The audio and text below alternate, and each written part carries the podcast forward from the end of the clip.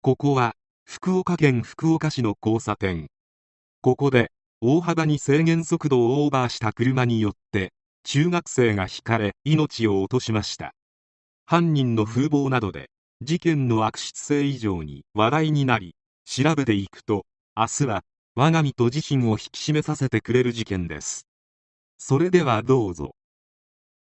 2021年5月2日福岡県福岡市で自転車に乗っていた中学3年生の少年が猛スピードのベンツにはねられ命を落とした事件が発生した。防犯カメラの映像を見ると横断する自転車に速度を落とすことなくベンツが突進しているのがわかる。被害者は衝撃で15メートル以上も跳ね飛ばされていた。運転していたのは山田女当時57歳。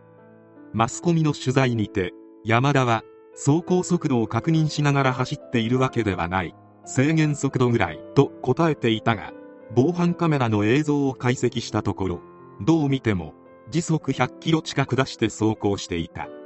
警察は山田を過失致死の疑いで逮捕。山田を調べてみると案の定この事件の前にも煽り運転など危険な運転を繰り返していたことが判明した。事件を起こした山田ジョーはどんな人物なのか。スキンヘッドでいかつい見た目だが山田はイベント関連会社の会社員。家族は自宅でヨガスタジオを開いている。妻20歳ぐらいの長男と中学生の長女の4人暮らし。自宅は福岡市で人気の一等地に80坪ほどもある豪邸。不動産関係者によれば土地価格だけでも1億円はくだらないという。趣味は外車に乗ることで事件を起こした白いベンツのほかアウディや BMW も所持していた。行動でお構いなくスピード違反運転をする迷惑者で過去にも人身事故飲酒運転などのような自動車に関する前科はわんさかある。毎日朝7時ぐらいになるとお気に入りの外車に乗って猛スピードで出かけていた山田しかも見通しのいい道路ではなくわざわざ狭い道を異常なスピードで時々クラクションを鳴らしながら走っていた。これ見よがしに外車を見せびらかしていたようでいつか事故るんじゃないかと思われており当然であるが近所ではすこぶる評判は悪かった。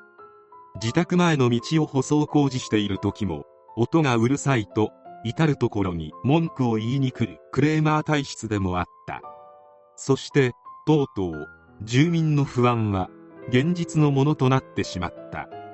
2021年5月2日午後8時30分頃山田の家からおよそ900メートル離れた福岡市早良区城西の市道交差点で事件は起きた。同市の中学3年生 M さんが車道を自転車で横断していたところを山田の車が自転車もろとも跳ね飛ばした。すぐさま山田は110番通報したが M さんは搬送先の病院で息を引き取った。自ら通報し逃亡する様子もなかったため駆けつけた警察官は山田を逮捕しなかった。しかし事態は一変する。当初山田は任意の取り調べに対してスピードは50から60キロしか出していなかった。ああいう状況だったら仕方なかった。被害者の方が悪いと供述していた。しかし警察が防犯カメラのチェック現場検証を行ってみると山田の車は60キロどころか時速100キロほどで走っていたことが判明。当初の供述と大きく乖離していた。また山田は車関係のことで何度もしょっぴかれており相当に悪質性が高いとして山田を逮捕。強制捜査に切り替えた。山田が逮捕されたのは事故から20日以上経過した後だった。事件が起きた瞬間まで亡くなった M さんと一緒にいた同級生 B さんの母親は山田について自分が走る凶器を操っているんだという認識が全くないのが腹立たしいですと憤った。事件当日 M さんと B さんは2人で外出していた。福岡タワーやドームが一望できるマリゾンという商業施設に遊びに行っていたとのこと。彼らはいつも56人の友達グループで行動していたがその日は他の子たちは部活で忙しかったため二人きりだった。その帰り道で彼らは事件に巻き込まれてしまう。B さんの目の前で M さんは山田の車にひかれて15メートルほど跳ね飛ばされた。警察からの連絡を受けて B さんの母親が現場に駆けつけると息子はパトカーの中でガタガタと震えていました。目の前で起きたことが怖かったんだと思いますと振り返った。さらに B さんは事件に責任を感じていて M さんと息子は一緒に車道を横断しようとしたんです。そこに山田の車が突っ込んできて M さんだけが巻き込まれてしまった。だから僕のせいなんじゃないかって自分を責めていてと息子について語った。現場は横断歩道のない交差点。M さんと B さんが横断した車道は確かにスピードが出やすく見通しも悪い。しかし山田の車は制限速度の2倍時速 100km 近くのスピードを出していた。突然奪われた M さんの命。周囲の人々も遺族の方々にかける言葉が見つからなかったという。山田はかたくなに犯行を否認し続けていて謝罪の言葉は一つもない。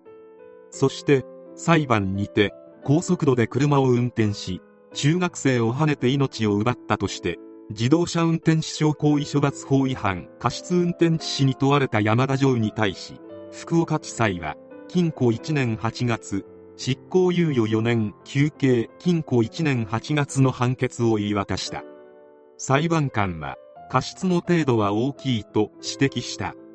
執行猶予がついたため山田の言い分がおおむね認められた形となった。